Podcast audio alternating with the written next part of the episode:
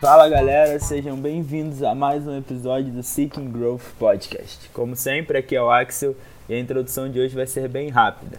Particularmente, esse foi o episódio mais impactante para mim. Saí completamente inspirado.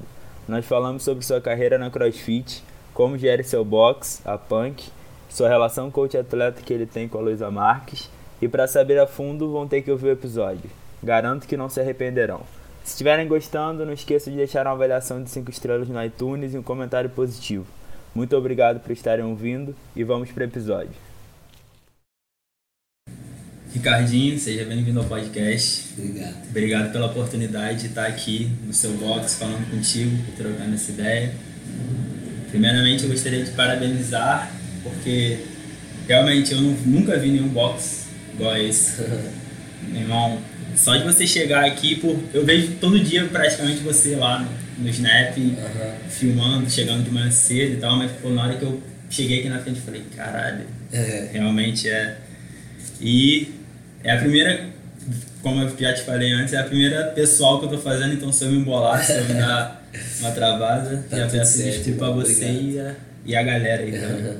Então, fala, se apresenta aí pra galera e aí a gente, a gente começa. Bom, é, meu nome completo é Ricardo Luiz Prudente de Souza Mendes, mas como muitos me conhecem, só Ricardinho. É, eu estou na área atuando como profissional de educação física desde 2002. Já tem.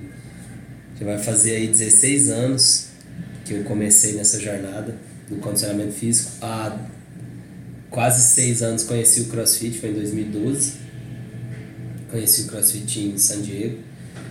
E, bom, esse sou eu. então, vamos lá. Para quem ainda não viu seus videozinhos lá no Instagram, que você já começou a explicar essas coisas, como, conta como que você conheceu o CrossFit. Legal, vamos começar daí. Eu era. Eu vou falar aqui, muita gente vai conhecer o cara que me, vamos dizer, me aplicou no CrossFit.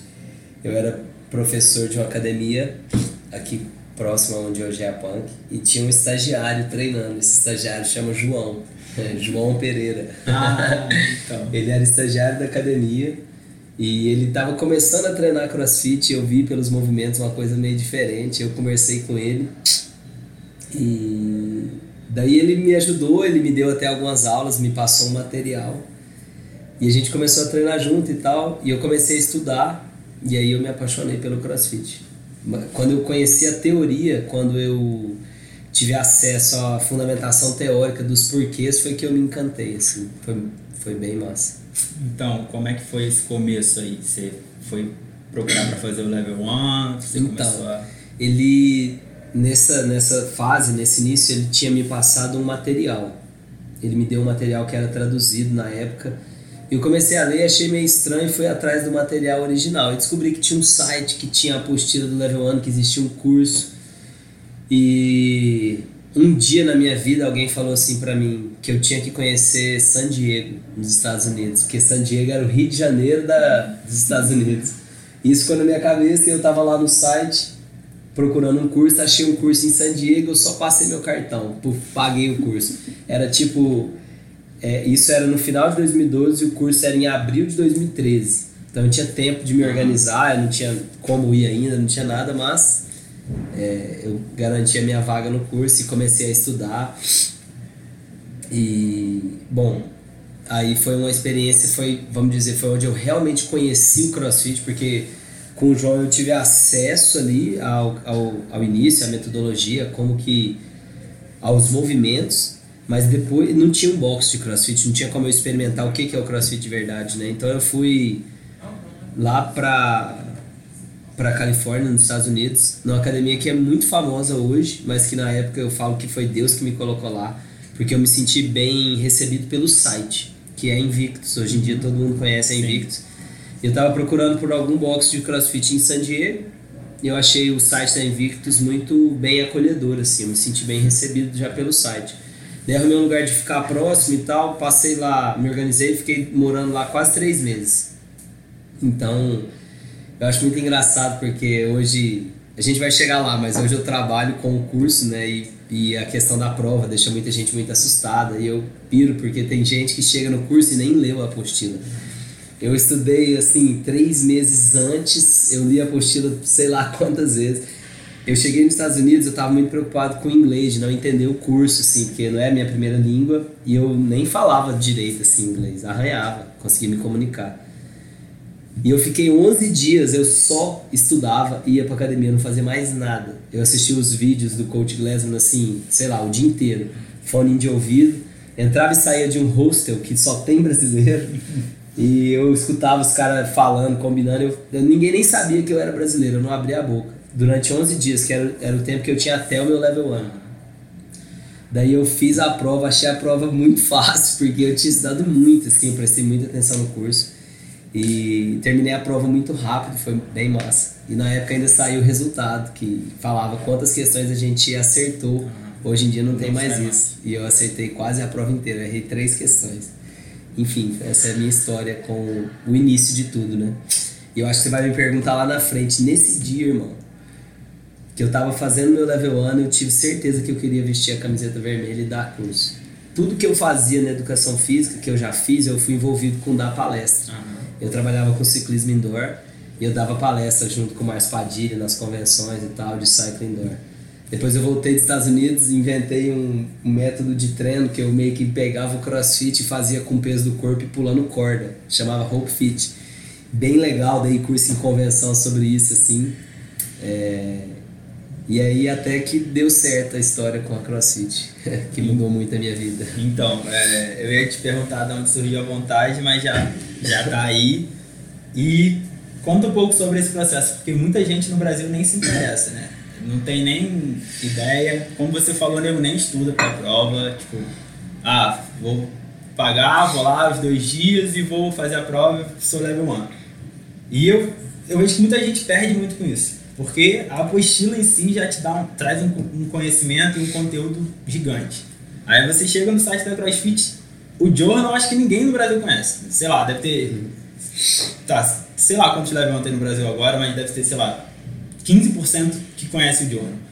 O Journal tem material, porra, desde 2007 tem material no Journal, assim. Então, Fala um pouco sobre como foi esse processo.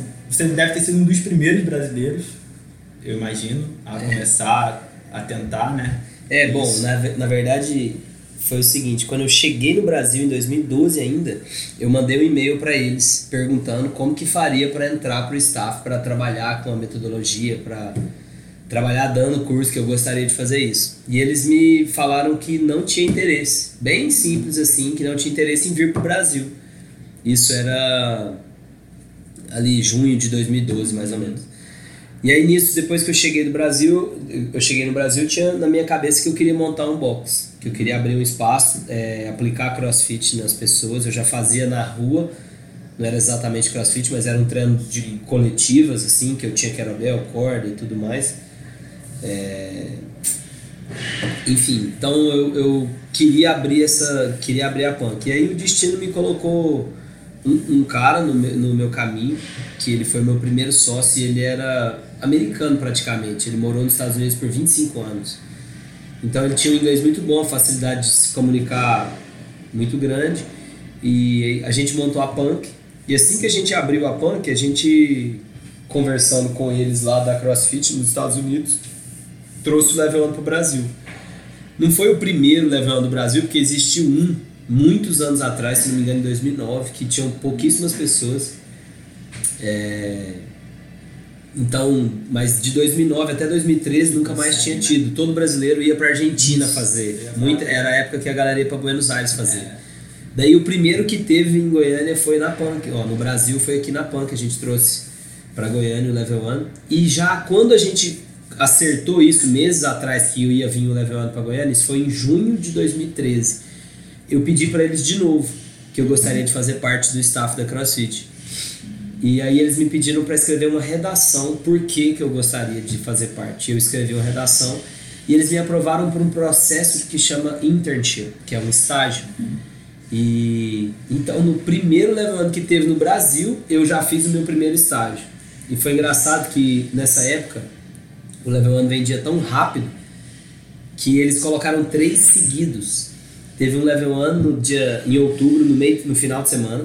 Aí vendeu tão rápido que eles colocaram no final de semana seguinte. Aí vendeu mais rápido ainda.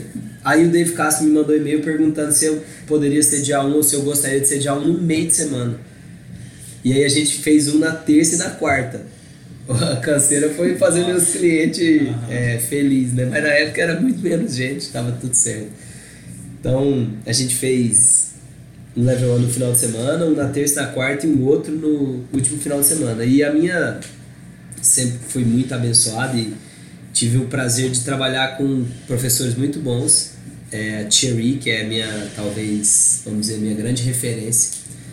Ela, eu tive a oportunidade de colar nela ali três seminários e, putz, até hoje eu comando meus grupos de, de agachamento de um jeito que eu assisti e aprendi com ela, por exemplo.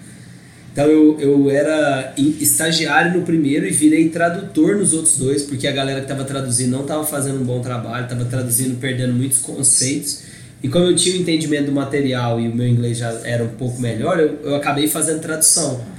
Então eu entrei para tradução assim também. E daí, enfim, aí minha jornada começou, que esse foi o primeiro estágio. Daí eu fui fazer um segundo estágio, que esse foi muito foda eu fiz o segundo estágio lá na Angaro 93, no final do ano de 2013, com um cara chamado Austin Maleolo, atleta de games. Militarzão, muito rígido. Tinha, eu nem sabia, mas ele tem a fama de não aprovar ninguém, assim. E ele era muito. Aqueles cara, em inglês, um termo seria strict, talvez muito rígido. E e aí tinha o Luiz Dangar estava colocado lá como que ele ia me ajudar na tradução, porque eu estava como estagiário, segundo estágio, e, e ele ia me ajudar na tradução. Só que ele, na época, falou que não conseguiria traduzir. Quem iria me ajudar na tradução seria a Dani, a esposa dele, que a Dani, inclusive, trabalhou comigo muitos e muitos anos. Mas nesse dia, o cara é tão certinho que ele falou assim: não, ela não tá no plano, então ela não vai traduzir. E eu traduzi o seminário inteiro sozinho.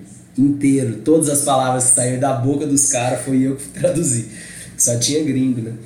E ainda, ainda assim, além de traduzir, eu terminava a tradução da palestra, eu ia comandar um grupo, porque no estágio que você faz para ter o um emprego é você tem que mostrar que você dá conta de ensinar, ver os erros, corrigir os erros e ter presença e atitude, saber demonstrar, ter um bom comando de um grupo. É assim que eles te avaliam. Então, na prática, para você conseguir o um emprego, você tem que mostrar. É uma entrevista de emprego, eles pedem para você encarar assim. Você tem que mostrar que você dá conta de ser treinador.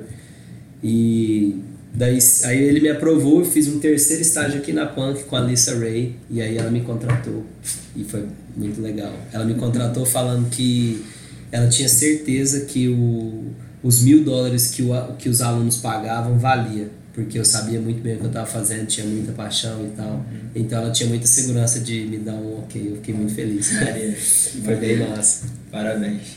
E então, de lá, você continuou, aí você começou a trabalhar, começou a ter sua, sua própria parte no seminário.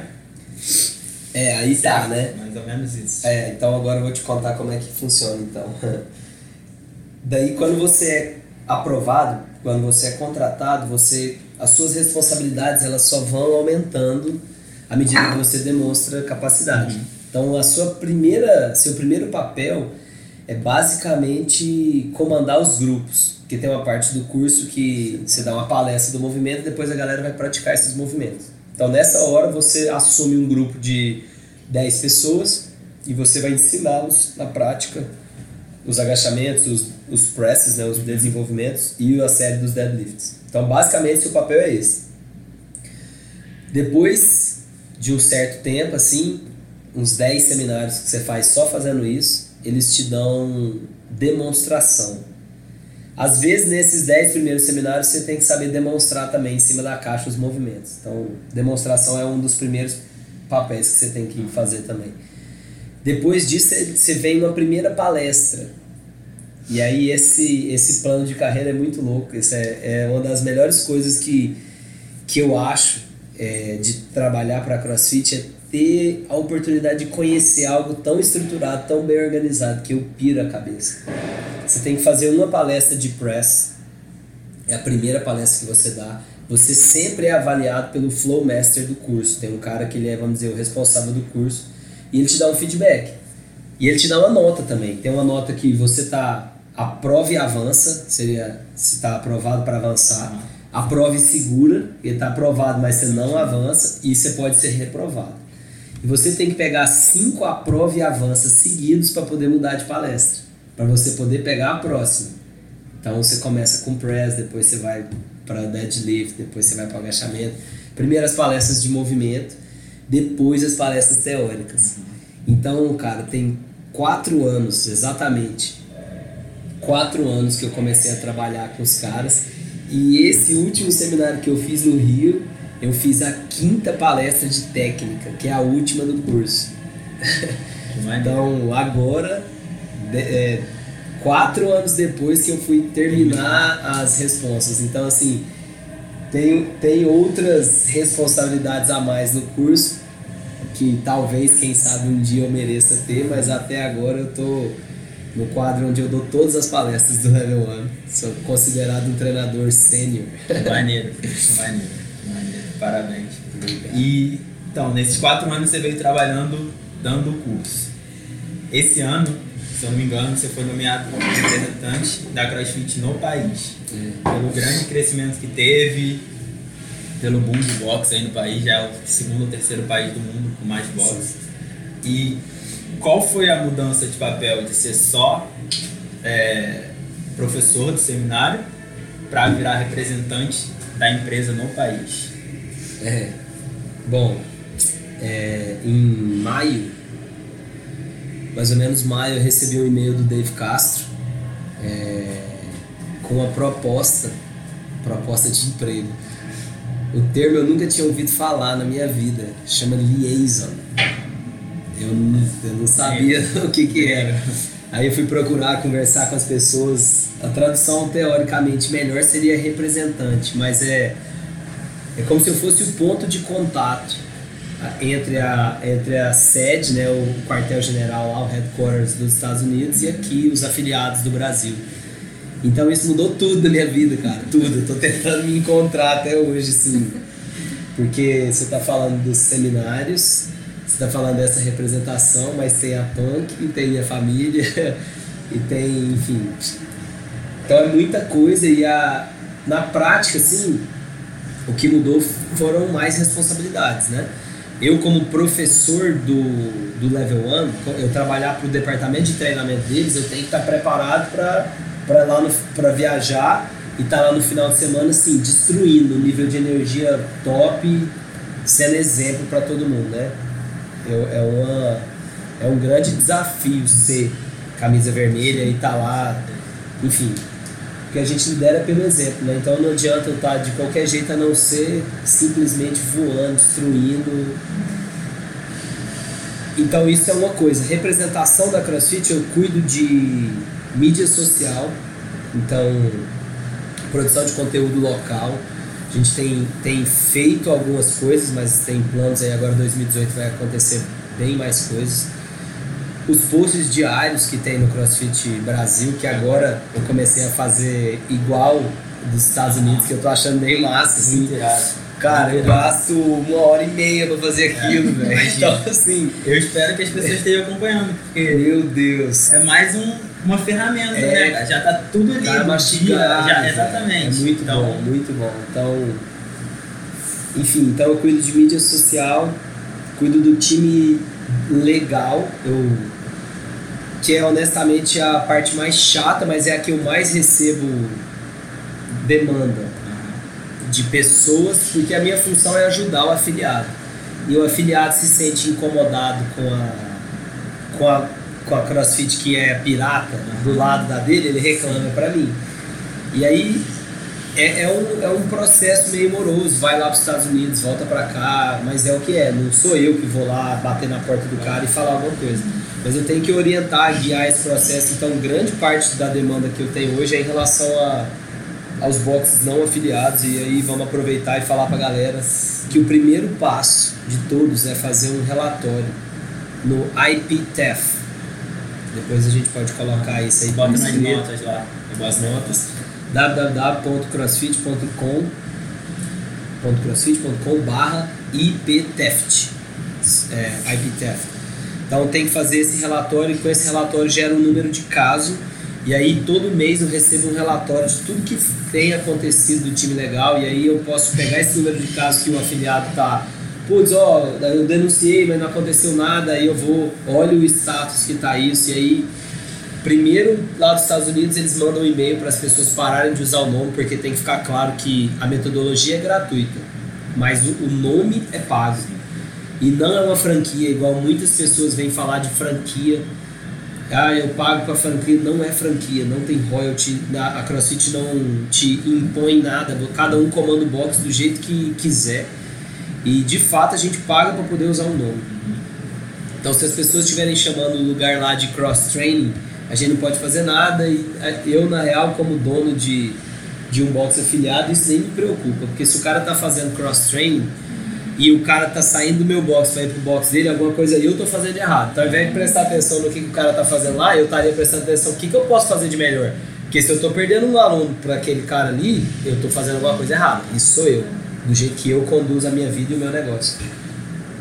É, mas eu tô aqui para fazer essa ponte, né? Então, grande parte do que eu cuido é esse, essa, esse ambiente legal da CrossFit no Brasil e o departamento de afiliação, que é basicamente eu estou fazendo contato com todos os afiliados do Brasil. Então, eu ligo diariamente, eu tenho uma rotina que eu ligo para pelo menos duas pessoas então um dia eu vou conseguir cobrir todos os 900, alguém, o cara que é dono de boxe, ele vai receber uma ligação ou uma visita minha. Isso é um fato. É, mas eu estou começando, não passei dos cento e poucos ainda não, tô, tô lá no começo, mas tem uma galera aí que já recebeu a ligação, já, já tem meu contato e sabe que eu pode contar comigo quando precisar. Maneiro. Mais uma vez, já quinta vez, sei lá, parabéns, porque você tem um amor pela empresa que já tá, já dá pra saber só de, só de te seguir, só de ver de longe dá pra você ter um amor pela empresa. Então, cada passo, por menor que seja ou por maior que seja, já deve ser muito gratificante pessoalmente pra você. Então... Pô, é legal. Eu, eu, eu tenho muita gratidão pela CrossFit, sabe? Eu, quando alguém fala que não quer ser afiliado ou que não vale, não vê, não vê vantagem em ser afiliado, o coach Glassman respondeu isso para minha amiga, a Tef. A Tef perguntou para ele, coach, mas o coach Glassman dá uma palestra de abertura no Summit. Eu não fui esse ano porque meu filho estava nascendo, nasceria a qualquer momento. Então eu perdi. Mas eu, conversando com a Tef, ela me falou que ele respondeu para ela assim: é, se o cara não vê valor em ser afiliado, então ele não precisa, eu não quero que ele seja afiliado. É simples assim. O que a gente tem que fazer é tá bom? Você não quer ser afiliado? Então, quando um cara te ligar e perguntar se você faz aula de crossfit, você fala que não. Porque aí você tá sendo honesto. É muito simples, cara. Não, não faço crossfit aqui, eu faço o meu treino e é muito melhor. Vem pra cá conhecer meu trabalho. Beleza, tá tudo certo. Agora, você enganar o cliente é que é ruim. Então, o meu papel, o que eu mais quero é esclarecer a população. Que a população não sabe, o cara tá indo pro cross qualquer coisa ali, falando pra, e achando que tá fazendo crossfit, quando na verdade ele não tá. Isso é ruim, isso, isso eu acho que não é legal. Mas não dá pra gente contar com bom senso. É. Então tem que haver as medidas e o que está na minha mão é tentar fazer com que a população tenha conhecimento. Sim. E a gente está conseguindo cada vez mais ter mais atração de veículos grandes de informação. E quem sabe um dia a gente não. A gente está dando pequenos passos, eu tenho certeza que está evoluindo, está acontecendo algo que nunca aconteceu antes. Mas um dia a gente vai fazer grande diferença. Com certeza, com certeza. E se cada um, já tem 900 boxes no Brasil, se cada um também fizer um pouquinho, Sim. já pô, já é um passo gigantesco, né? Com cada certeza. um no seu lugar lá, pô, lá na Amazônia, já tem box lá, então Sim. é difícil você chegar, mas pro cara que tá lá é muito mais fácil. É, então, teve uma pergunta de um ouvinte que ele perguntou, ele é, ele é educador físico, ele tem level 1 E ele perguntou o que, que você acha de gente que trabalha com crossfit, porque tem o level 1, mas não é educador físico. Putz, eu vou falar o seguinte: é, pela nossa lei, isso não pode acontecer, né? Então é claro que isso não tem nem o que eu achar ou não, isso está errado, isso não pode acontecer. É, mas eu quero citar o Coach Glasman, eu tive a honra de traduzir ele agora no café da manhã lá no, no Games. A gente fez um café da manhã para todos os brasileiros que estavam lá. E foi ele que me pediu. E aí eu me virei lá para organizar isso com o Jimmy e a gente conseguiu organizar pro, se não me engano foi domingo, não lembro. Mas aí, enfim, teve um café da manhã, ele estava falando com a galera e aí foi um, um Q&A, né? Pergunta e resposta. E alguém perguntou disso, exatamente do que, que ele achava da, da lei aqui no Brasil que fala que a pessoa tem que ser formada em educação física para poder atuar. E ele deu uma resposta que eu piro muito nele, ele é um gênio, aquele cara. E ele deu uma resposta que eu nunca tinha pensado desse jeito. Ele falou que ele falou que respeita a regra e sempre vai trabalhar em cima da lei. Então, se o país existe isso, é óbvio que a gente vai respeitar e tem que acontecer assim. Mas que isso é uma barreira para se falar de algo que é essencial na vida das pessoas. Ele comparou isso com os aminoácidos, que existem aminoácidos que no nosso corpo são essenciais e não essenciais, e que alguns a gente tem que buscar na alimentação, outros o nosso corpo produz. E a gente está falando de algo que é essencial na vida das pessoas. E o link que é que isso, o link que isso tem é, é a barreira está prejudicando a gente a falar da coisa mais importante que existe. O problema mais grave da humanidade hoje são dois: sofá e o açúcar, a sobremesa. Então a gente tem na mão a informação e aí isso é uma barreira para se falar de algo que é essencial. E enfim, essa não é nenhuma opinião minha, essa é a opinião do coach Leslie que eu queria compartilhar com o nosso ouvinte aí. A minha opinião é que eu, eu, eu falo para você que no level 1 eu vi que a minha faculdade não me ensinou nada sobre movimento humano. Essa é a minha opinião. O level 1 valeu para mim em relação ao que eu faço hoje, mais do que a minha faculdade inteira. Dois dias de aprendizado sobre como o corpo humano mexe, funciona, teorias sobre algo que, que de fato mudou minha vida, a forma de eu trabalhar. E isso é a minha opinião sobre o level 1. Ah, que maneiro. É, foi o Yuri. Não, esse é outro. Da Sayed. Já tem mais uma pergunta. Não, cara, foi ele. Foi ele também? Ele perguntou outra coisa. Então manda ver Yuri, o que, que é? Isso aí, Acabou de mandar ele. O que é longevo? Que é, tem longevidade? É, ele perguntou se você acha que o CrossFit é algo mesmo longevo. Creio eu que ele está né? querendo falar de longevidade. Se é algo que vai ser feito assim, que vai ser feita até você morrer, até você ficar mais velho. É, bom, eu tô entendendo a pergunta dele se, é, se o crossfit é algo que vai ficar pra sempre, talvez. Ah, tá. Eu entendi é, pode, assim. Pode, é, pode ser, né? pode ser. Pode é, ser. se é algo que vai durar pra sempre. Mesmo, Sim. Né? Eu vou te falar, sabe por que, que ele vai, Yuri, meu amigo? Porque o comprometimento do crossfit não é com a modalidade, não é com a prescrição, é com a adaptação. É isso que é louco.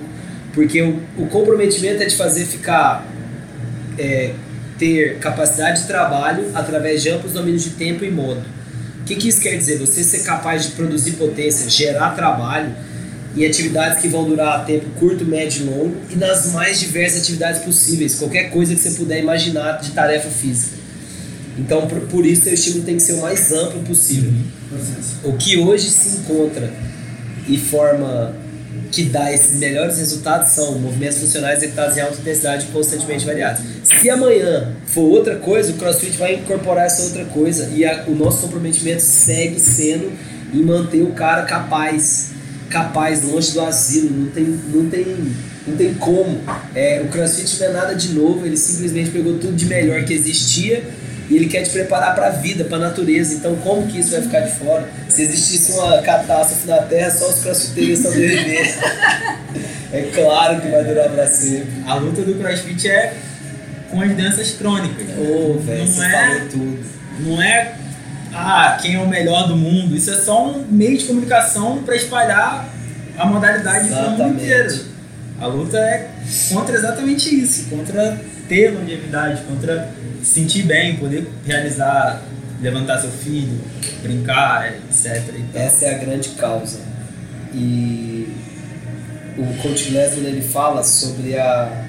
Tem um vídeo dele agora que eu até postei com a legenda em português. Todo mundo deveria assistir esse vídeo. Ele fala sobre o problema mais angustiante do mundo. Esse angustiante é uma palavra que eu procurei tradução tudo quanto é jeito e tem vários significados. Vexing, the world most, most vexing problem. Se tiver alguém com inglês muito melhor do que o nosso aí, me ajuda na tradução.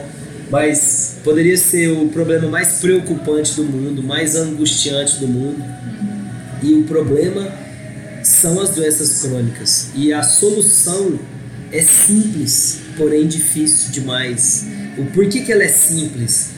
É você sair do sofá e você falar não pro açúcar, falar não pra sobremesa. Se você conseguir fazer isso, você curou a causa raiz das doenças que mais mata no mundo, comportamental.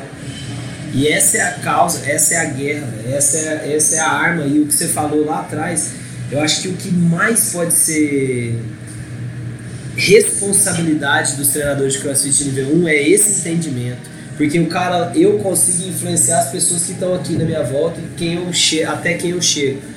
Mas se cada um desses 900 e poucos boxes que tem aqui no Brasil, se eles passarem essa mensagem, a gente vai conseguir disseminar informação para a população.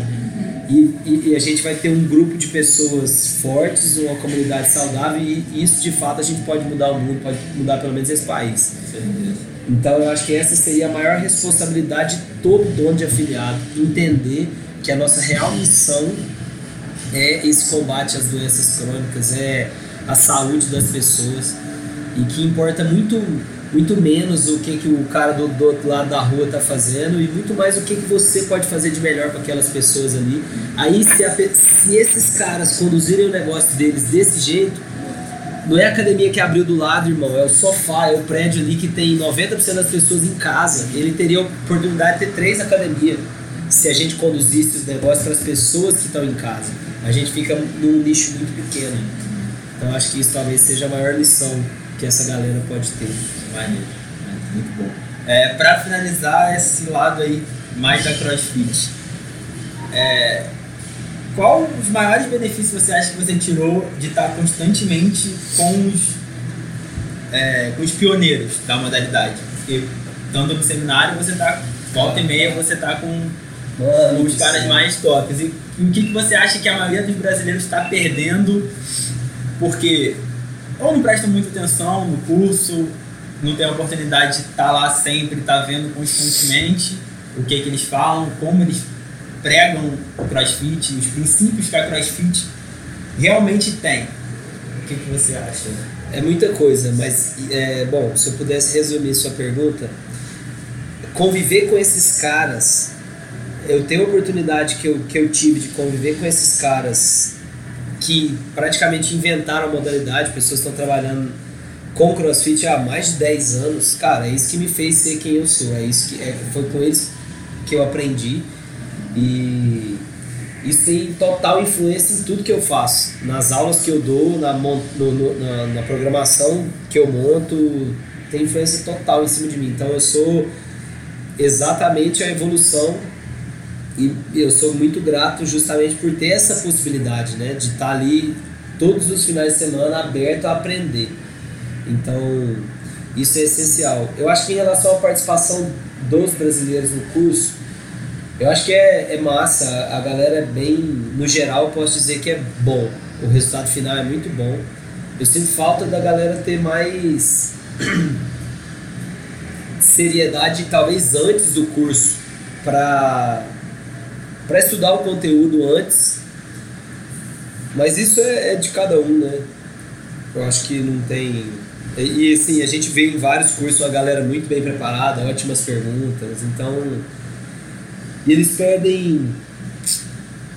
Acho que o, o que se perde talvez seja essa causa. É um final de semana só para o cara absorver tudo. Irmão, eu vou te falar, o conteúdo do level 1, se você dominar ele, mas dominar mesmo, ele é suficiente. Você não precisa de muito mais coisa do que aquilo ali, não. Mas se você dominar tudo, o entendimento total, tô falando ser suficiente até você passar no level 3. Se você entender a fundo cada princípio daquele ali, é muito, é muito conteúdo. O que eu acho que é o, o pior cenário é a essência se perder. Porque quando o cara chega muito cru, tudo é muito novo, então ficam algumas coisas. E talvez aquilo que fica, o movimento, a técnica, isso, aquilo, aquilo seja o menos importante. É muito importante, é claro. Mas se eu fosse pesar hoje, eu acho que aquilo é muito menos importante do que o entendimento da causa, do que, que é realmente aquilo ali, dos motivos. Então, é, eu tenho só esse medo da galera não, não sair de lá com essa missão tão bem entendida, sabe? Porque é um curso curto e a gente tem que passar a informação, tem que entregar todo o conteúdo. E eu acho que essa paixão aí, o cara tem que estar tá mais envolvido, ele tem que querer mais. Mas eu, bom, eu, no final das contas eu acho que está funcionando, porque o Brasil tá, nós estamos destruindo aí, bom. Que bom. É, eu acho que é exatamente isso. É tipo assim, crossfit é uma modalidade que traz muita gente por ser muito bom. Tipo assim, é, você chega, você faz um treino, você fica maravilhado, né? Tem gente que não, não quer fazer nada, odeia academia, é, monotonia e tal, não vai correr, mas ele vem treinar no crossfit, vê um negócio diferente, aí vai, gosta, gosta, gosta, aí no Brasil, é, profissional de educação física, ah, não, quero trabalhar com isso. Aí vai, pega um box, tá treinando, treinando, treinando, aí pega ah, não, vou fazer o level 1 só para poder dar aula. Tipo assim, não, não chega lá, pô, vou estudar para fazer o level 1 para aprender tudo que eles têm para me passar. Sabe? Acho que às vezes isso aí fica meio, meio perdido nas pessoas. É. Vou fazer só para só pra poder dar aula de crossfit. É, aí eu acho que é muito, velho, uma questão. Eu sou tão apaixonado no que eu faço que eu não consigo ver isso, tá ligado? Eu sou eu era estagiário, mano. Eu era estagiário na academia e eu entendia que eu tinha que fazer assim o meu melhor porque era o que eu podia fazer, era assim que eu ia mostrar o meu, meu trabalho para as pessoas. Então, cara, se eu estou sentado no curso daquele ali, eu quero eu quero tudo, eu quero mastigar e absorver toda a informação possível. Eu acho que tudo se resume, cara, no amor que você tem por aquilo que você faz. Porque se o cara não é apaixonado de verdade se aquilo não tocou, não mudou a vida dele de alguma forma, se ele não acredita, se é só um, ah, vou fazer para poder dar aula, esquece. Não vai ser não vai ser bem sucedido na sua jornada, vamos dizer assim, porque você vai trabalhar por uma recompensa no final do mês. Uhum. E eu acho que isso é o grande erro da humanidade, na real. Eu me sinto um abençoado e um privilegiado porque eu trabalho com o que eu amo. Eu não podia ganhar nada no final do mês se eu tiver condição só de viver fazendo o que eu, o que eu faço, eu já estou feliz. E a pessoa que faz desse jeito que você falou me, me lembra muito isso, assim, uhum. o cara que Sim. trabalha para pegar uma grana Sim. e no final do mês e fazer alguma Sim. coisa que dá prazer para ele. Uhum. Aí eu acho que ele escolheu a profissão errada. E nunca é tarde, é só mudar. Acho que gosta. No universo das coisas que existe ali, acho que gosta é. e manda ver, mete a cara. Eu, eu tava aí, eu conheci o CrossFit em 2013, comecei a treinar, só que eu faço, faço ainda direito. Tô terminando, falta um ano. Só que agora comecei a fazer educação física também. Porque realmente não, não é direito que eu quero. Vou terminar porque eu já fiz 4 anos de faculdade, não tem por que largar. Vou terminar, vou pegar o diploma e vou formar educação física e se Deus quiser, é aí, daí pra cima. Bom, então, vamos sair dessa linha aí da, da empresa do CrossFit, seu papel. Vamos vir pra punk. Como eu falei no começo, só de chegar aqui você já fica até. Eu, eu já fiquei até arrepiado. Então, Queria saber mais como, de como você gere o seu box. O que, que, que você gosta, que princípio você gosta de aplicar, o que, que você gosta de levar para os seus alunos, é, o aspecto da comunidade que às vezes se perde, porque no, no Brasil tem muita rivalidade, aí muita competição, aí começa. Entendeu? Como é que, como é que você faz aqui no Punk? Cara, é muito legal essa pergunta. Eu acredito muito que a comunidade é a base do nosso negócio. A gente não está num negócio de movimento, a gente está num negócio de relacionamento. Então esse é talvez a grande sacada de um box de crossfit, sabe? E eu, ao longo desses cinco anos de punk aí, eu apanhei muito e aprendi muito. Então eu já fui num caminho que eu não gostei Eu, fui, eu, eu tive num caminho onde eu criei duas comunidades diferentes dentro do meu, dentro do meu negócio aqui. Tinha duas aulas e é uma, é, um, é, uma, é um, uma situação que talvez se tiver algum dono de box me ouvindo aí, ele vai se identificar. Acho que a grande maioria das pessoas passa por isso, porque você abre um negócio, todo mundo é iniciante. E daí a pouco você tem um ano de boxe, você tem um cara que treina um ano, que ele acha que ele é avançado e que ele precisa de uma coisa a mais. E aí você se vê naquela situação, e aí, o que fazer, né? E o caminho mais simples é separar, esse é o mais fácil. E eu fui por esse caminho, perdão, e não gostei, não gostei mesmo. E eu e assim, o que, eu, o que na prática me deixava muito agoniado era aqueles alunos numa aula de sábado, quando a gente juntava para aquecer todo mundo, aqueles caras lá no fundo assim, sabe, fazendo cara, não tava curtindo fazer polichinelo e aquecer com a turma, porque a gente cria uma cultura de ego onde um acha que é melhor que o outro. E aí no dia que eu vi isso, eu realizei e falei assim, não, acabou. Ranquei um quadro que tinha dois quadros, ranquei e comecei a fazer uma aula só. E nisso eu perdi vários alunos que foram para outros lugares porque eles se sentiram punidos, prejudicados, sei lá qual é. E isso aconteceu, de fato. Mas eu segui firme e hoje várias pessoas voltaram e a gente tem uma comunidade e as coisas acontecem. Todo mundo faz a aula, os professores fazem o mesmo treino, então. Enfim, a, o nosso negócio é um negócio de comunidade e na prática a gente tem que todas as nossas ações têm que ir em direção a isso. A coisa mais importante que eu aprendi para gerir a punk é que quem precisava mudar era eu. Isso foi a coisa mais importante na minha vida, assim. A partir do momento que eu entendi que não adiantaria nunca nada eu cobrar, falar para alguém da minha equipe fazer aquilo que nem eu estava fazendo, o dia que eu entendi isso, eu nunca mais tive que cobrar nada de ninguém. Eu só tive que cobrar de mim mesmo ser o exemplo. Porque é só isso que, que, que inspira mudança nas pessoas. Não adianta a gente pedir nada para ninguém. Então, entender que a mudança é uma mudança nossa e é muitas vezes uma mudança meio que comportamental, é muito difícil. Eu era um cara muito técnico, muitas vezes ríspido até nas correções e tal. E eu fui eu fui percebendo que aquele comportamento não cabia com o que eu estava querendo, com, com o negócio que eu tinha. Então eu mudei muito, assim, muito mesmo. Aprendi demais como dar aula eu acho que em todas as nossas pequenas atitudes não tem nada muito importante, nada muito importante que você precisa fazer aqui. Nem eu, nem ninguém. Você só precisa fazer as pequenas coisas. As pequenas coisinhas todos os dias bem feitas, é isso aí que no final das contas vai dar o, o importante, o resultado. Então, gente, às vezes a gente se pega muito na, na correria e fica apagando incêndio demais. E o que é importante, aquilo que você deveria estar tá colocando a sua energia, você acaba às vezes não fazendo. Então, na punk, o que eu posso falar é que a mudança começa conosco mesmo. Então, você não quer ver na sua equipe, tenha certeza que você não está fazendo. É, uma pergunta mais do lado prático da aula. A gente estava subindo e eu te perguntei quantas pessoas, por ser um espaço, um espaço muito grande, cabe muita gente, você falou que tem horário que chega a bater 50 pessoas. Como que você acha que uma aula de 50 pessoas deveria ser gerida?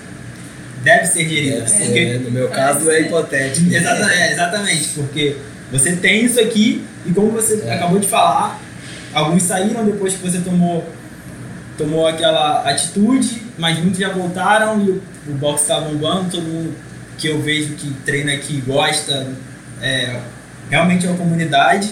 Então, uhum. o que, que você faz para isso acontecer? Cara, é, bom, assim, primeiro de tudo a gente tem que ter logística para atender, né? Eu nunca quis limitar a quantidade de alunos, porque de fato eu tenho capacidade, espaço, material e material humano para atender 50, 60. E eu estou te falando de aulas convencionais. Se eu for te falar de uma aula de feriado, uma aula de final de semana, eu estou falando de 90, 120 pessoas. Aí é a hora que a gente não mais tem possibilidade de errar. A gente pensa na logística toda. Na, na noite anterior a gente monta o box. Cada dia que você chega aqui na pump, o box tem uma cara. Se tem um treino que tem remo, o remo está no lugar. Se o treino não tem remo, o remo está guardado. Se tem um treino que tem dumbbell, o dumbbell já está enfileiradinho, bonitinho. Se tem caixa, a caixa está lá. Esse é o tipo da coisa que a gente não mais tem direito de errar numa aula com 50 pessoas. Isso é muito mais importante do que outras coisas. Logística, por exemplo, do espaço. Obviamente que um professor tem uma capacidade de atender até alguns alunos, mas eu já errei de deixar muito professor na aula e um escorar no outro.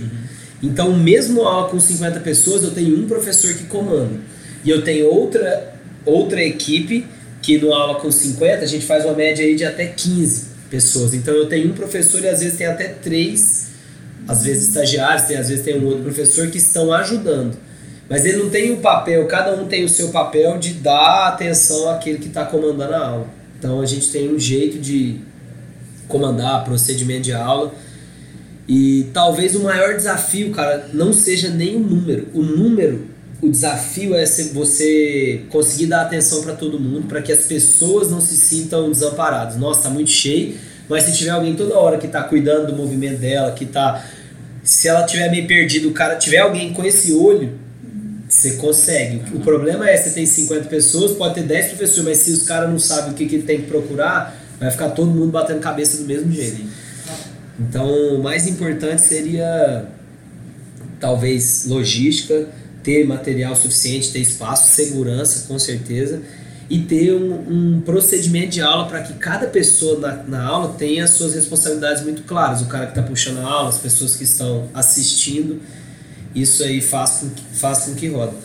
Mas eu ia falar que talvez o maior desafio não seja nem os 50 pessoas. Pode ser 25, 30. É, o desafio é você atender na mesma aula uma senhora de 61 anos de idade, um cara que acabou de sair do Fundamentos e um atleta que treina há 4 anos e compete. O maior desafio é você fazer com que a aula seja interessante para todos. Aí, meu amigo, eu falo para qualquer um, vem aqui para a PANC e aprende a dar aula aqui. Se dá aula em qualquer lugar do mundo, é o que eu falo. Não tem um lugar mais difícil dar aula do que aqui. Porque aqui eu tenho esse desafio do espaço, o teto tem 9 metros de altura em alguns lugares, tem um monte de coisa acontecendo. Eu tô te falando que tem 50 pessoas fazendo aula. Mas 7 horas da noite você ficar aqui, tem mais de 100 no box, velho. Porque tem uma aula de LPO acontecendo que tem mais 25 pessoas, aí tem mais 10, 15 alunos de personal, mais um monte de treinador treinando e mais uma equipe de competição lá fazendo uns treinos complementar. Então, além das 50 pessoas, é uma barulheira. Enfim, então é muito difícil, muito. Não é fácil, mas a gente tenta fazer o nosso melhor com muita dedicação, treinando, tentando não errar, tentando estar tá pronto para antecipar as possíveis situações. A gente não mais, a gente não mais pode dar a chance de vacilar, sabe? É esse o ponto que a gente chegou. Espero que espero que agora alguém, algumas pessoas começam a, a seguir essa linha aí que vocês têm aqui. É, passando para outro ponto agora, que é você ser coach da Lulu há 3, 4 anos? Ela entrou aqui em 2013, junto, quatro. foi quase junto da PAN, tem 4 anos. Quatro já. anos. É, já terem ido pro Games duas vezes, ela tá aí cada vez melhor, já estava no Monstar, levou o RX com 16 anos. É, então, não, não quero saber, não, só um pouco do, da periodização, porque pô, a menina de 12 anos entrar no box, muita gente vai olhar assim, não, não é para ela estar tá fazendo isso. Acho que, claro que ela pode estar tá fazendo isso se ela tiver um profissional adequado para estar tá passando treinamento para ela. Então, o que, que você leva em consideração quando você está pegando uma criança? Assim? Cara, ela foi um caso bem atípico, né? Na verdade, é, é assim, eu na minha graduação eu defendi uma tese de como é que chama mesmo? Mono, monografia. Uhum. Isso eu fiz um estudo sobre treinamento de força para crianças e adolescentes. E tem muito mais mitos do que verdades nisso. Desde que você não chegue a falha excêntrica, não tem, prejudi é, não tem nada que prejudique o crescimento. Então é muito mais aquela coisa de senso comum do que uhum. algo que seja comprovadamente cienti comprovado cientificamente. Então, assim, eu tinha, obviamente, um um know-how naquela área de treinamento de força para criança, mas de fato a Lulu chegou aqui com a rotina de treino que era muito mais pesada do que eu estava oferecendo para ela.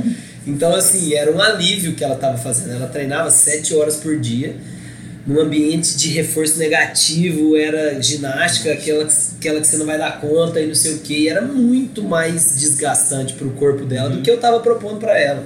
Muito mais. Então, assim, isso não foi uma barreira para nós nunca, sabe? E não só com ela, mas com todos os meus atletas, eu sempre acreditei que técnica vem antes de carga.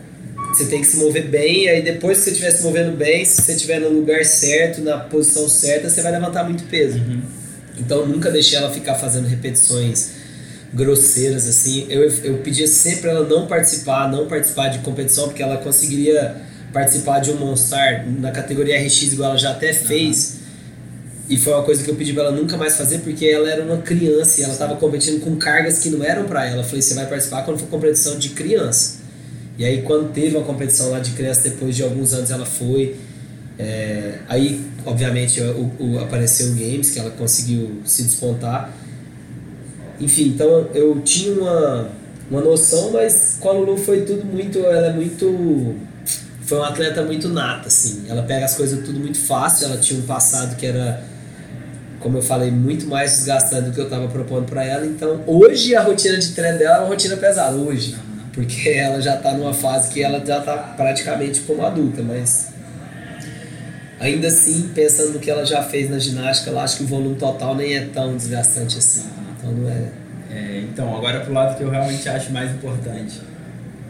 Quais os principais papéis que você acha que um coach para um atleta criança, no caso agora adolescente, deve tem além óbvio da periodização, que realmente eu não acho que seja mais importante. É, o lance da periodização é, é, é bom até a gente falar nisso, porque a gente periodiza para algo que a gente sabe quando que vai acontecer e o, e o evento que você vai fazer, né?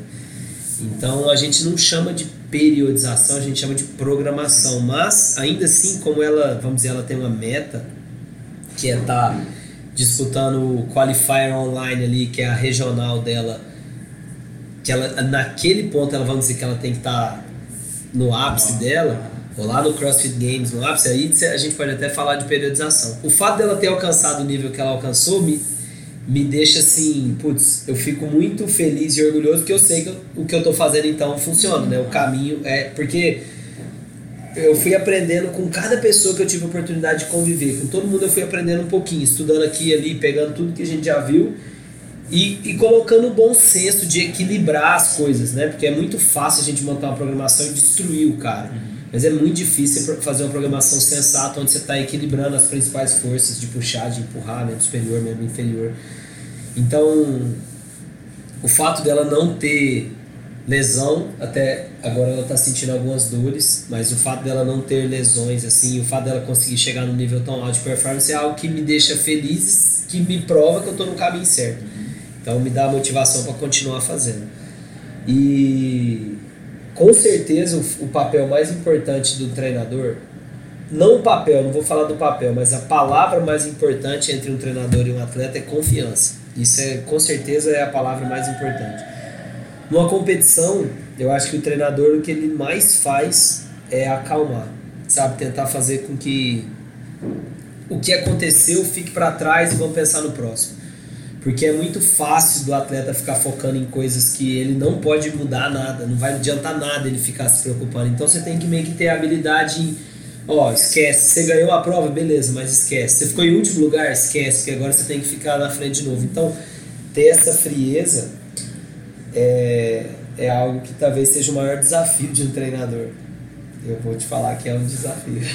E esse ano lá no, Conta um pouco como é que foi a experiência já esse ano. Ela falou que foi no vídeo de vocês que foi a competição mais difícil que ela já participou. Né? É, ela falou que foi a que ela mais aprendeu também. É, então, no Games 2016. Conta um pouquinho, um pedaço pequeno aí pra gente. Como Cara, foi lá? Foi. Assim, é uma competição muito dura.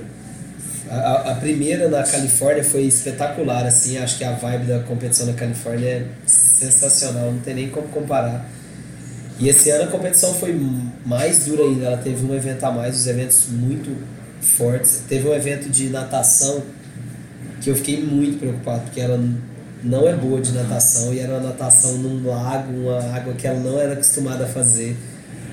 E foi assim, bem intenso, assim, foi uma prova até meio perigosa, sabe?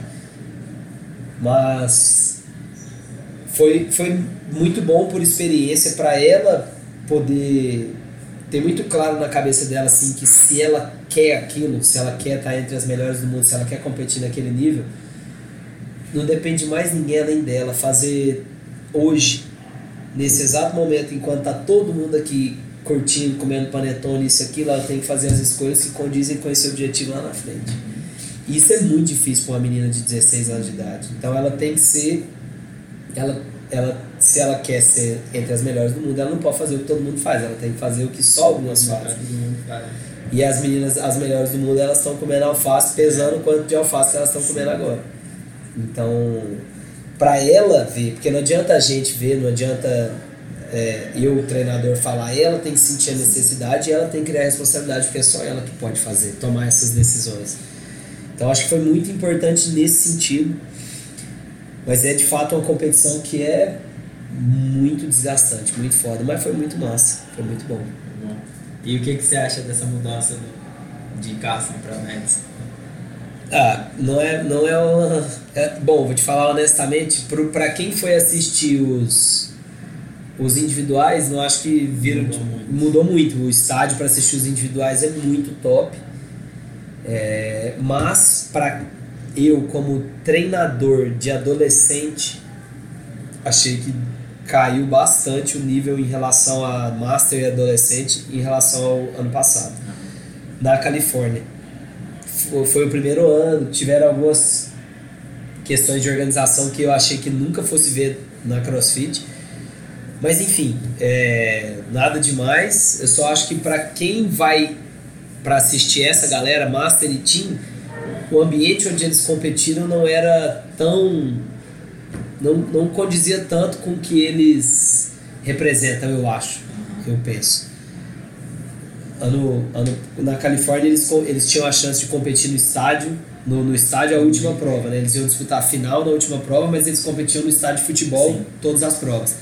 E esse ano eles têm uma arena Separado. que é fechada, que é separada para eles. Isso foi algo que, que eu não eu achei muito legal. Não achei a vibe de games, uhum. saca? Achei a vibe de regionais, assim. Entendi. Mas é, primeiro ano também primeiro eles botaram ano. tudo ao mesmo tempo, né? É, foi exatamente isso. Acho que isso é, que. Botaram tudo rodando ao mesmo Exato. tempo aí realmente deve. A logística complica bastante. Mas o evento em si foi um evento é. bem massa. No final das contas o saldo é positivo. É, seguindo nessa vibe, é, mudança nos times. Putz, caraca. E regionais da América Latina aí de Muito novo. top, velho. E aí, o que, que você Cara, essa mudança foi muito legal, né? É, é, uma, é um reconhecimento ao crescimento do Brasil, praticamente. O Brasil é hoje o segundo maior, o, o segundo país com maior número de afiliados, passou recentemente a Novas, não, desculpa, a Austrália e o Canadá. Então se tornou o segundo país com maior número de afiliados. A presença do Open no Brasil é, acho que foi a terceira maior, então justamente por isso o Dave Castro é, remodelou o formato das regionais. Isso vai ser muito legal, né?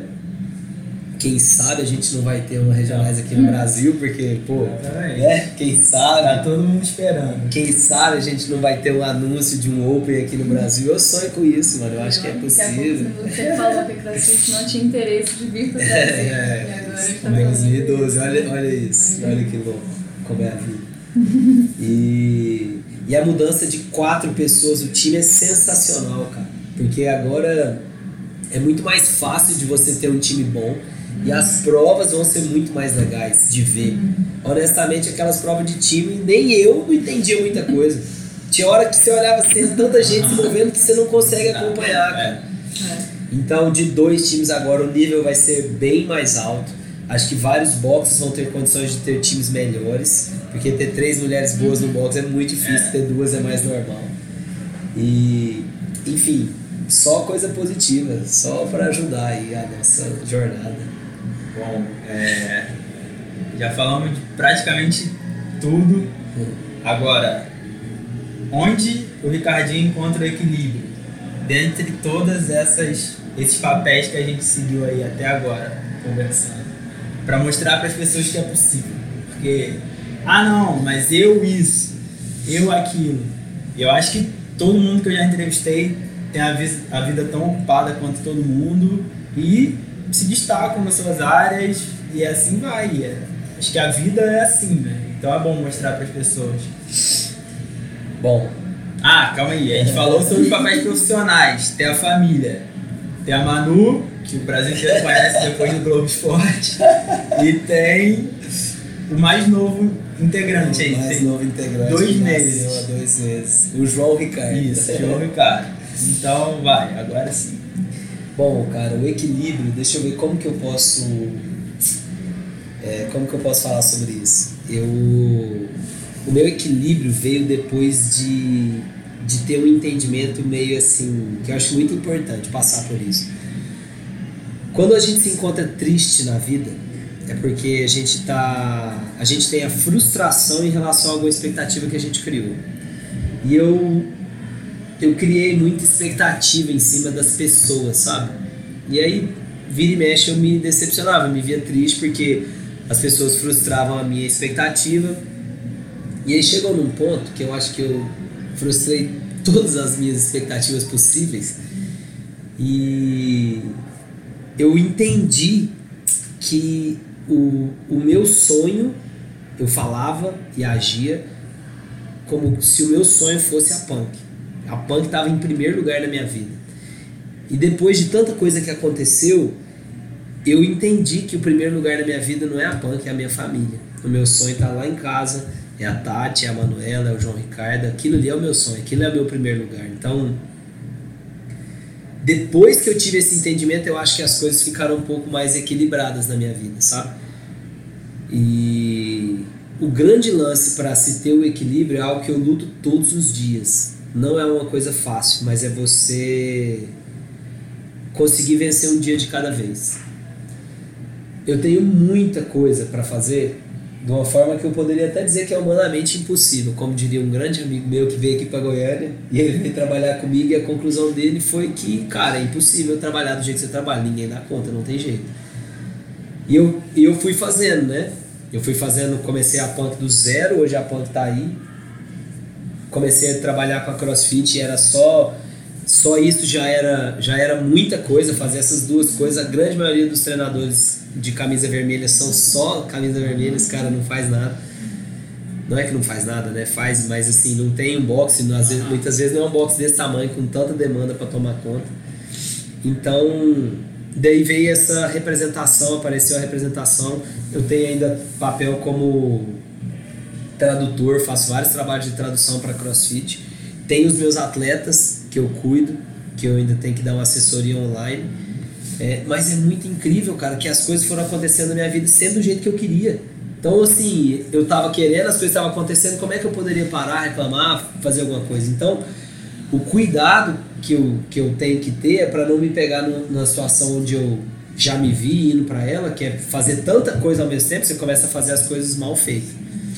Eu sempre fui um cara muito detalhista, eu pego uma coisa que vou fazer, eu quero fazer ela assim, muito, muito, muito, muito bem feita.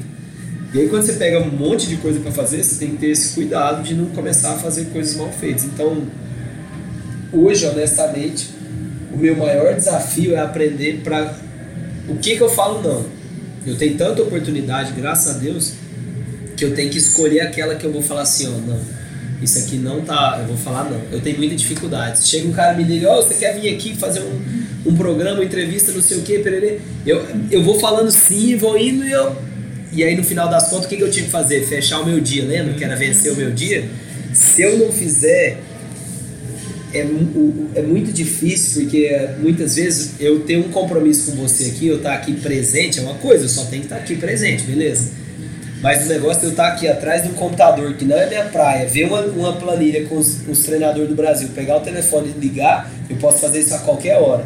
Então eu tenho que ter a disciplina de colocar na minha agenda que eu vou fazer isso de tal a tal hora e eu pegar e fazer. E não tem ninguém que vai fazer por mim, sou eu.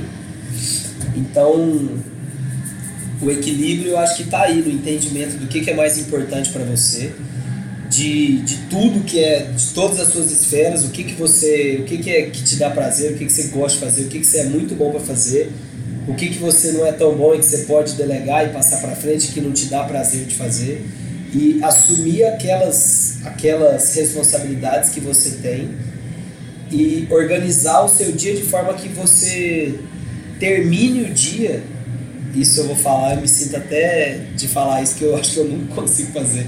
Mas terminar o dia de trabalho no trabalho e ir pra casa e pronto, eu tô lá em casa, eu não preciso pegar meu celular, meu computador. Porque senão a gente acaba se vendo numa rotina que você só trabalha. Então você fica o dia inteiro aí, senta em casa e vai abrir o computador e fica na cama e termina a noite lendo e-mail e abre o dia seguinte já enrolado por fazer. Então, é, vamos, vamos torcer para que agora em 2018 a gente consiga fazer isso sempre, todos os dias, porque é isso que é, eu acho que o equilíbrio vem daí, um dia de cada vez. E, e agora, depois de alcançar tudo isso, quais são os objetivos e metas para o futuro, para o ano que vem? O que que está passando pela sua cabeça? É, bom, eu quero seguir nesse flow aí. quero seguir. Eu tenho muito. Eu tenho muito orgulho aqui da Punk. Eu quero, eu quero poder ensinar tudo que eu já aprendi para as pessoas. Eu fiz um curso aqui na Punk duas, duas vezes só, só, só para convidados, onde é o curso que eu abri a Punk para assim, total, abri a Punk escancarado para as pessoas, um curso mais voltado para gestão do negócio, que eu chamei de imersão. Eu fiz a imersão lá no Ben Bergeron, na New England, eu quis criar o nosso aqui de um jeito que, que é, é diferente, não é a mesma coisa, mas é é na prática, assim, tudo que eu já aprendi sobre o meu negócio, então isso é algo que eu tenho, que eu curto fazer, que eu tenho vontade, e que não é nos finais de semana, porque nos finais de semana eu quero continuar dando os, os level 1 e o level 2 agora. Então minha meta é seguir evoluindo com a CrossFit, seguir dedicando a minha energia para CrossFit, porque eu sei que assim eu vou conseguir chegar em, em mais lugares, sabe, com essa mensagem de levar para as pessoas o que, que é realmente o CrossFit e tentar achar a minha paz, tentar achar, tentar achar um, um, ritmo que eu consiga fazer, fazer tudo e ser feliz, cara. Só isso. Nesse caminho com certeza você vai atingir. Bom, acho que já falou bastante coisa, já te ocupei bastante. Vamos passar para as questões finais, as rapid fire, para a gente finalizar. Tem algo que você gostaria que te perguntassem mais? Por exemplo, eu fiz trilhões de perguntas agora. Pode estar passando na sua cabeça. Pô, ele não perguntou sobre isso, sabe? Uma parada assim que eu tô deixando passar. A parada que eu queria que me perguntassem mais é sobre essa real missão da CrossFit, sabe? Queria que me perguntassem mais sobre qual que é o problema de se comer açúcar ou de, de produtos industrializados. Qual que é, qual que é o, qual que seria a solução para o problema mais angustiante do mundo. Eu gostaria de, de que, eu gostaria de poder falar sobre isso para mais pessoas, ter um alcance maior em relação a isso. É, muito bom.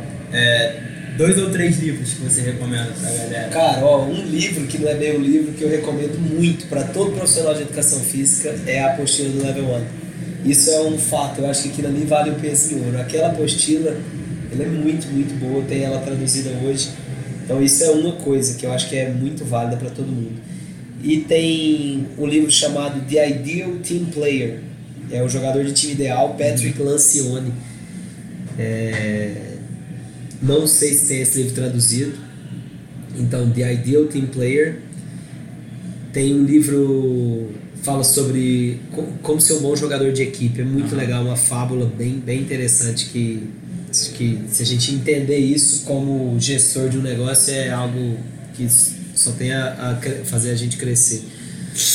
Tem um outro livro muito bom em relação à gestão que se chama How to Be a Great Boss. Como ser um bom chefe. Muito interessante também. Vou lembrar o autor. É... Não vou lembrar agora, mas fico te devendo. Uhum. Eu, boto na, eu boto nas notas. E, e o último que eu queria falar, o último livro, Jim Lower, é, The Only Way to Win. Só falei livro em inglês, desculpa, mas. Não, é tranquilo. É, ser os livros que. Tem que ser os livros que mais mexeram com você e que você. Esse livro te faz uma pergunta, que... esse livro que eu falei por último, a gente faz uma pergunta bem massa. Que a gente deveria todo mundo parar e tentar responder ela, é bem massa.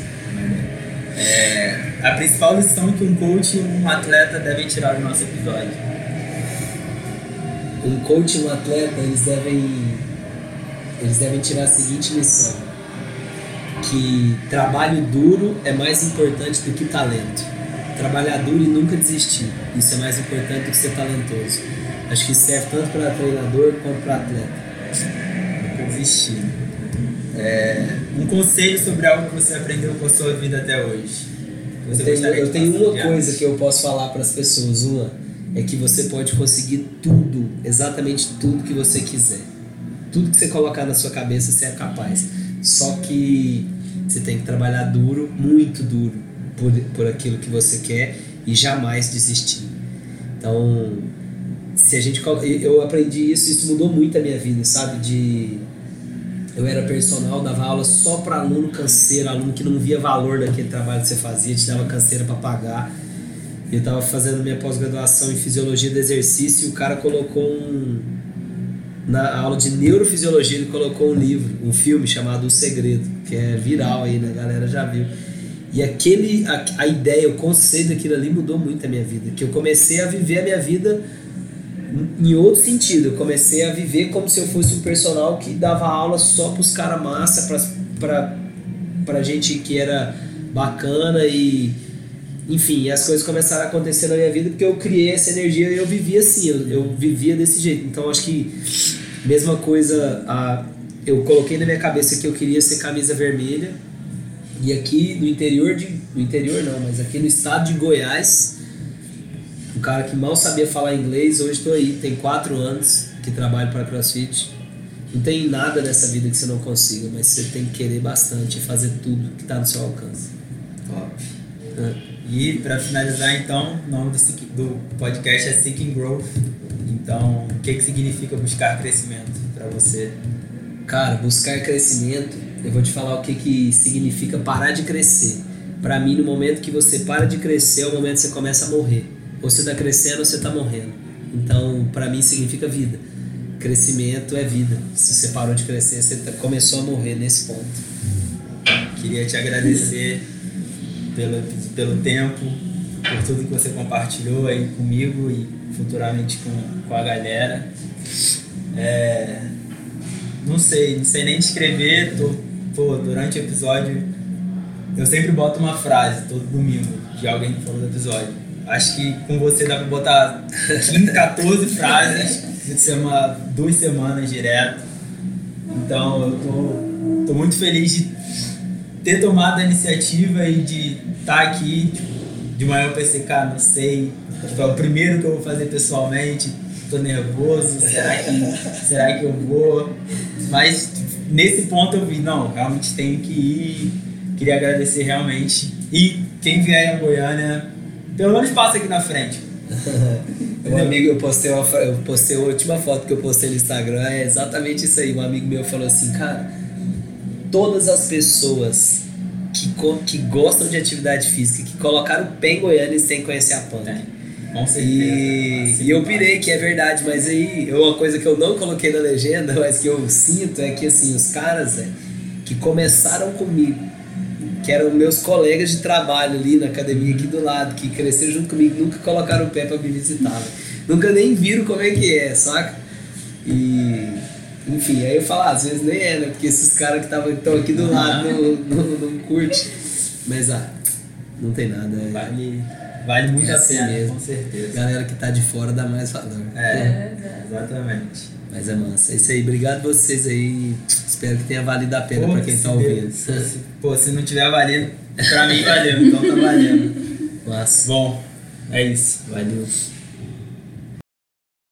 Espero que tenham gostado do episódio. Se der, passa lá na iTunes, deixa a avaliação de 5 estrelas no comentário positivo.